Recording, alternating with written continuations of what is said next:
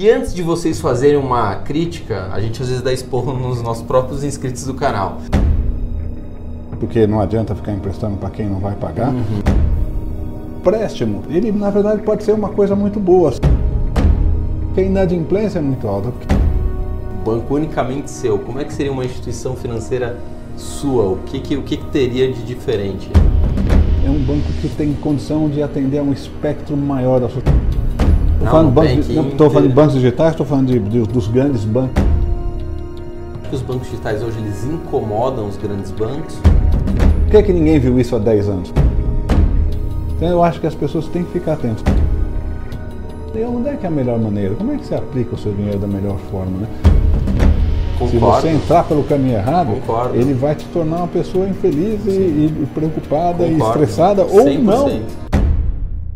Bilionários, antes de eu apresentar aqui o nosso convidado mais poderoso, apesar dele ser muito simples, né? Mas é o nosso convidado mais ilustre que chegou até o canal até agora. Já se inscreve no canal, faça igual mais de mil pessoas por dia. A gente está aí batendo 5 milhões de visualizações e se inscreva em todas as redes, segue a gente. A gente está também lançando nosso curso, tá o link abaixo.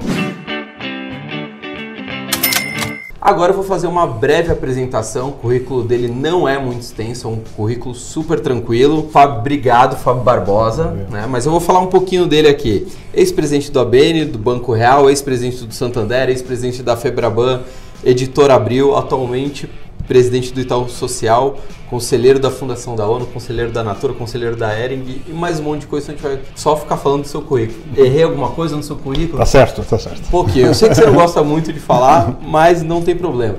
E antes de vocês fazerem uma crítica, a gente às vezes dá esporro nos nossos próprios inscritos do canal. Ah, mas tá trazendo um banqueiro. É um cara que faz muito pela área social, demais. A gente conheceu inclusive ele em Paraisópolis, né, na comunidade, num evento.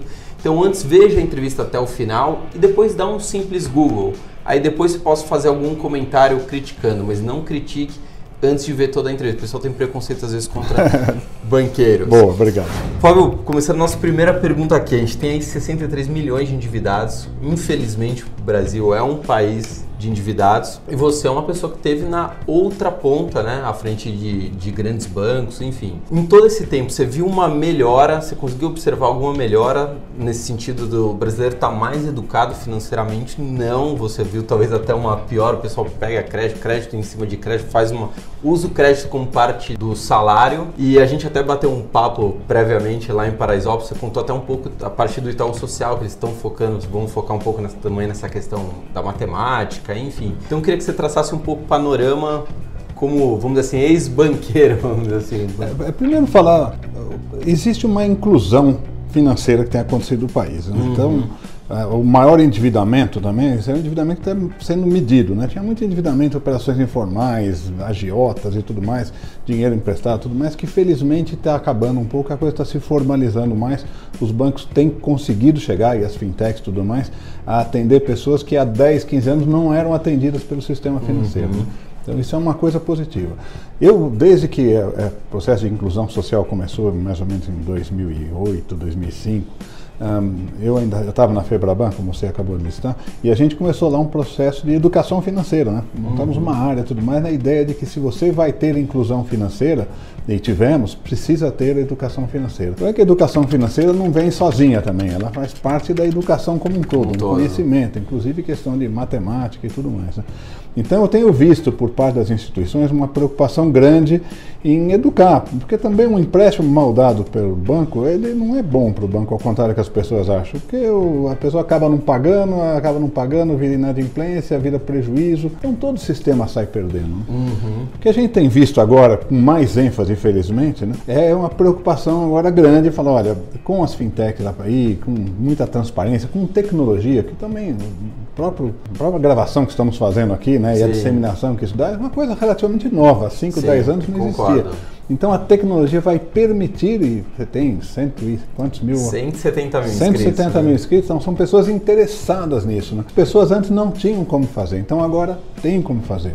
Então eu sou otimista mais com relação ao fato de que existe interesse por parte da, das instituições financeiras, porque não adianta ficar emprestando para quem não vai pagar. Uhum. Existe interesse por parte de quem está buscando dinheiro e existe uma, uma metodologia, uma forma de fazer com que essas partes possam se educar, né? Que é a tecnologia, que é algo que estamos fazendo aqui agora. Né? Então acho que eu sou otimista mais com relação a isso. Ainda tem muita gente que faz as coisas de forma indevida, Sim. que faz de uma forma atropelada, que enfim não entende exatamente. Cartão de crédito. Tem cartão de crédito que, enfim, também tem, certamente por parte do sistema financeiro deve ter muitas coisas a serem melhoradas. Né? Quanto a isso nem se discute. Com relação especificamente à educação financeira e Itaú Social, que foi uma das suas perguntas, uhum.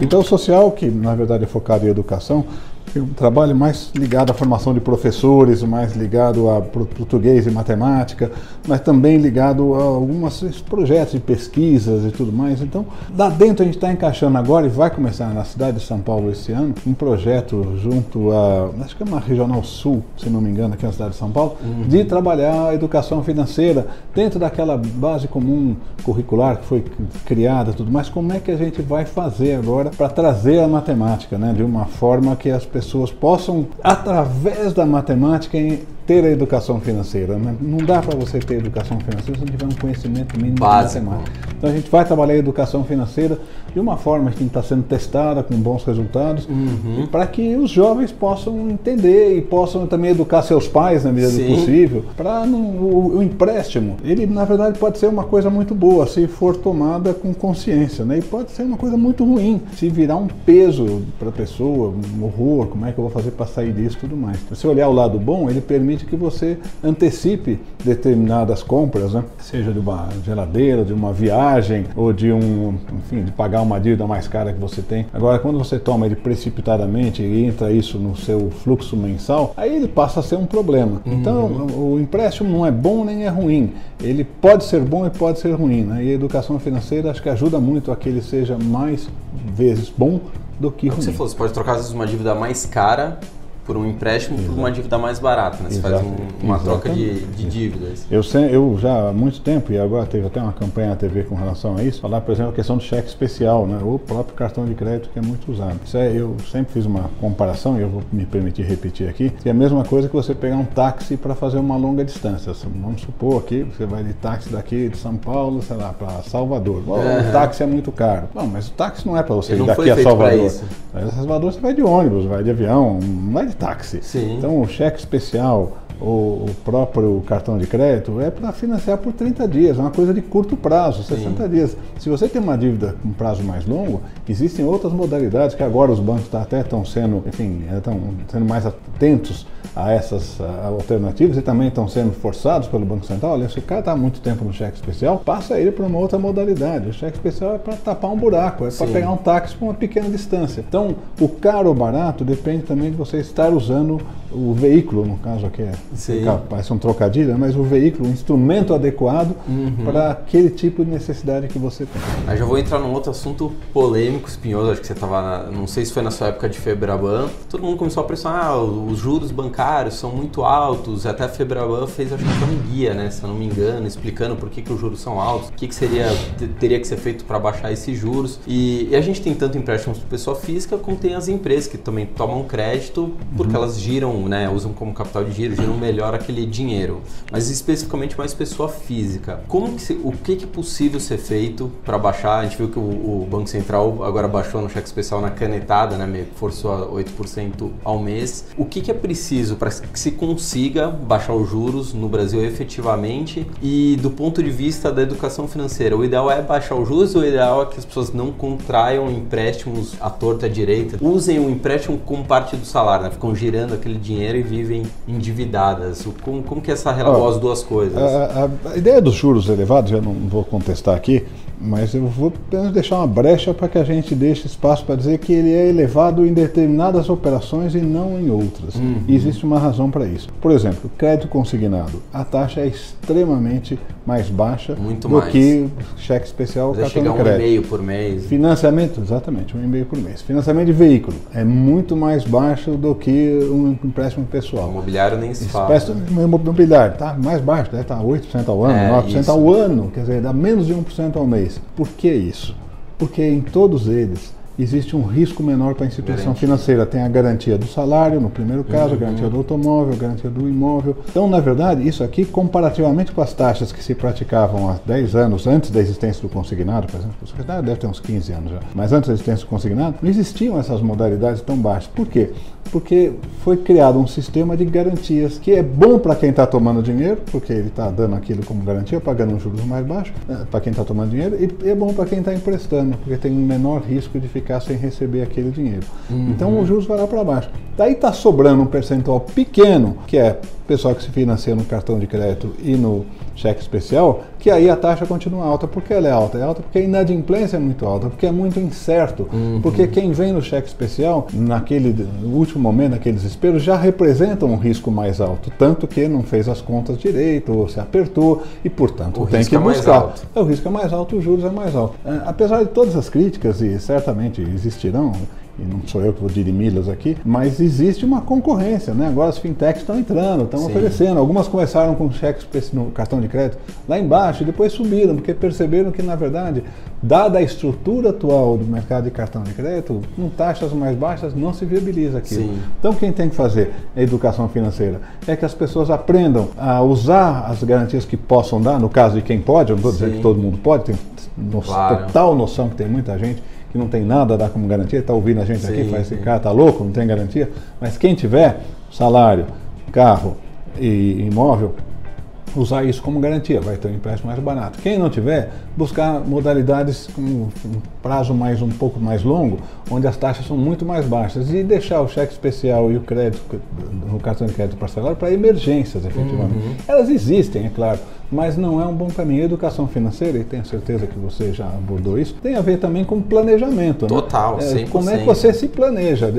Ganha 100, como é que você vai gastar? Onde você vai gastar daqueles 100 que você ganha, 100 reais que você ganha, que onde vai aqui, onde vai ali e quanto que você vai poder pegar. E se pegar dinheiro emprestado, como é que você vai poder pagar, né? Sim. Então é não viver acima dos seus meios, né? Dos seus, da sua Quem capacidade. sempre fala, sobe o quanto você ganha, mas sobe menos o custo de vida. Mas o brasileiro tem mania, sobe, sobe mais o custo de vida. Sobe, sobe mais o Então, custo de e daí você está sempre correndo degrau atrás. acima. Exatamente. Então esse, isso é parte da educação financeira, né? É fazer um planejamento, Uhum. organizar suas contas e é isso que a gente quer fazer também nesse projeto que estamos iniciando aqui em São Paulo e depois com a base nacional curricular a gente vai poder trazer isso também em várias escolas e tangibilizar. É um ganha-ganha, se me permite, porque o ensino da matemática é muito abstrato. Né? Na hora que você começa a falar não quanto que é 5 vezes 3, mas quanto que é 5 pãezinhos multiplicado por 3 e quanto que você gasta e quanto você ganha, você começa a dar uma, uma coisa mais Colocar na tangível. vida né? da pessoa. Colocar na vida Isso é da que pessoa impacta. aqueles números, né? Então eu acho que a gente pode melhorar o ensino de matemática sem que as pessoas fiquem com medo e mostrar também que você pode planejar um pouco melhor a sua vida, né? Isso é fundamental dentro da educação financeira, né? Educação financeira é basicamente isso. Agora tem uma curiosidade. Quando você foi presidente né, das grandes instituições financeiras do Brasil, tem acionistas, né? Acionista tem cobrança, tem metas, normal. A gente, quando é acionista na, da, da BT de uma ação de um banco, a gente quer que o banco performe bem. Quando a gente é cliente, a gente quer falar mal do banco, né? Enfim, tem esses dois pontos. E, e eu já até comentei com você, foi a primeira vez que eu ouvi alguém falar bem de um banqueiro, né? Foi um amigo, o Silvio, que trabalhou no Banco Real. Falou, meu, na época do Fábio Barbosa era muito bom, não sei o quê. Falei, nossa, falando bem de um banqueiro, eu nunca tinha ouvido. Depois também nunca mais ouvi, foi, foi a única vez. Como que seria o banco do Fábio Barbosa hoje se você fosse o único acionista, né? Fosse um banco unicamente seu, como é que seria uma instituição financeira sua? O que que, o que, que teria de diferente? Olha, bom, sempre procurei trabalhar com a gente chama de atitude de dono, né? Então, eu- mas as pressões existem. Eu acho que uma coisa que, que eu vejo acontecendo agora é a questão da inclusão social, né? Quer dizer, eu acho que, até porque a tecnologia viabilizou, eu vou elaborar um pouco nisso já já. Os bancos têm uma estrutura de atendimento muito cara. Né? As agências, o gerente da conta, a pessoa que faz a identificação das operações, As ações judiciais. as ações judiciais, trabalhistas, enfim, é, é- banco é caro. Como ele é caro, ele acaba ficando restrito a uma determinada, a um determinado nível de renda, a uma classe com um determinado nível de renda. né? Felizmente, eu sou um grande fã da tecnologia, acho que a tecnologia tá- vai fazer um mundo melhor em todos os aspectos, inclusive na questão de saúde, educação, como já falamos. Mas também na questão de, de inclusão social e inclusão financeira. Com o custo caindo de aplicativos por internet, Os bancos digitais. e bancos digitais e fintechs que estão entrando também com uma estrutura de custo mais leve, porque não tem as agências, porque não tem determinadas obrigações junto ao Banco Central, está sendo possível atender a um nível de renda mais baixo, né? Então a gente vê, posso dar exemplo aqui de PagSeguro, né? PCB na mão de todo mundo, que é justamente uma inovação permitida por tecnologia que coloca na mão das pessoas um produto que lhe dá a sensação de inclusão social, não precisa pagar em dinheiro, você pode ter um cartão, né? Isso, Sim. então eu sou muito otimista com relação a isso, está abrindo. Então acho que a, a, o que eu vejo vindo, né? E não é incompatível, as pessoas também acham que quando você fala em inclusão social, você está falando em abrir mão de lucros, né? Eu acho que tem que Dá ser bom para todo mundo. Eu falo que o mundo do ou é muito fácil, o difícil é o mundo do e. né? Ou eu faço inclusão social, ou eu ganho dinheiro, aí não vai funcionar, porque se você não tiver um retorno, você também não vai continuar o projeto de, de inclusão financeira que me referi. Se você tiver inclusão financeira e tiver resultado, aí sim, Sim. você vai fazer. Então eu acho que o, o banco que eu vejo vendo pra, vindo pela frente agora é um banco que tem condição de atender a um espectro maior da sociedade. Alguns poderão se concentrar no alta renda por estratégias, mas não por inviabilidade em termos de custo. Mas você está falando especificamente dos bancos digitais, o Estou original, falando, não, tô falando de bancos digitais, estou falando de, de- dos grandes bancos também. Eles também estão com estruturas hoje muito mais leves em função de aplicativos, tudo mais. Digitalizando, digitalizando e fechando agências para diminuir o custo. que é, só é possível por causa da tecnologia. Então a tecnologia está associada à inclusão social, na saúde, na educação e na questão de bancos, A concorrência financeira. sempre é boa, né? Você acha que os bancos digitais hoje eles incomodam os grandes bancos ou não? Porque os grandes bancos têm uma carteira muito maior ainda de clientes, muito mais estrutura para empréstimo, porque o lucro a gente, sei lá, o Banco Inter é acho que foi pa- é, em 2018, eu não vi, ainda não sei esse ano, foi acho que foi 70 milhões. O Itaú foi 25 bi. Os bancos digitais chegam a incomodar os grandes bancos ou ainda Eu acho, não sei se incomodar a palavra certa. Ah, eu acho que a, a tecnologia, vou ficar na tecnologia normalmente, tem permitido novos modelos de negócio, né? E obviamente tem algumas iniciativas de alguns bancos que você mencionou que começam a entrar e, e acho que está todo mundo atento a isso, né? É uma oportunidade de negócios onde todo mundo tem que estar olhando. Então não é que os bancos vão ficar parados olhando as iniciativas digitais. Eles também estão fazendo as suas iniciativas digitais, também estão procurando atender o seu cliente, também estão procurando ter uma inserção social maior, né? Então eu acho que é bom, mas foi viabilizado pela tecnologia. Tecnologia. Não é porque antes, não, por que, que ninguém viu isso há 10 anos? Porque a tecnologia não existia e não permitia o atendimento a esse custo mais baixo. E agora permite. Como é o seu, a sua iniciativa que você está fazendo agora Seria não era impossível, possível. né? Há poucos anos. Ah, por que, que ninguém pronto, fazia? Né? ninguém fazia porque era Porque impossível tinha. fazer. Agora é possível. Então eu acho que as pessoas têm que ficar atentas. Eu louvo aqui sua iniciativa.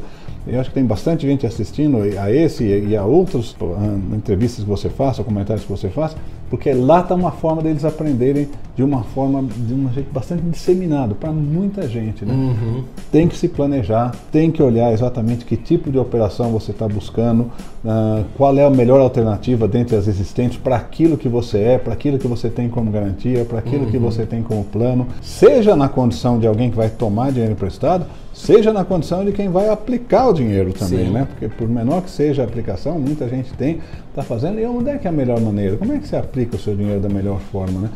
Com algum risco que você entenda qual é, né?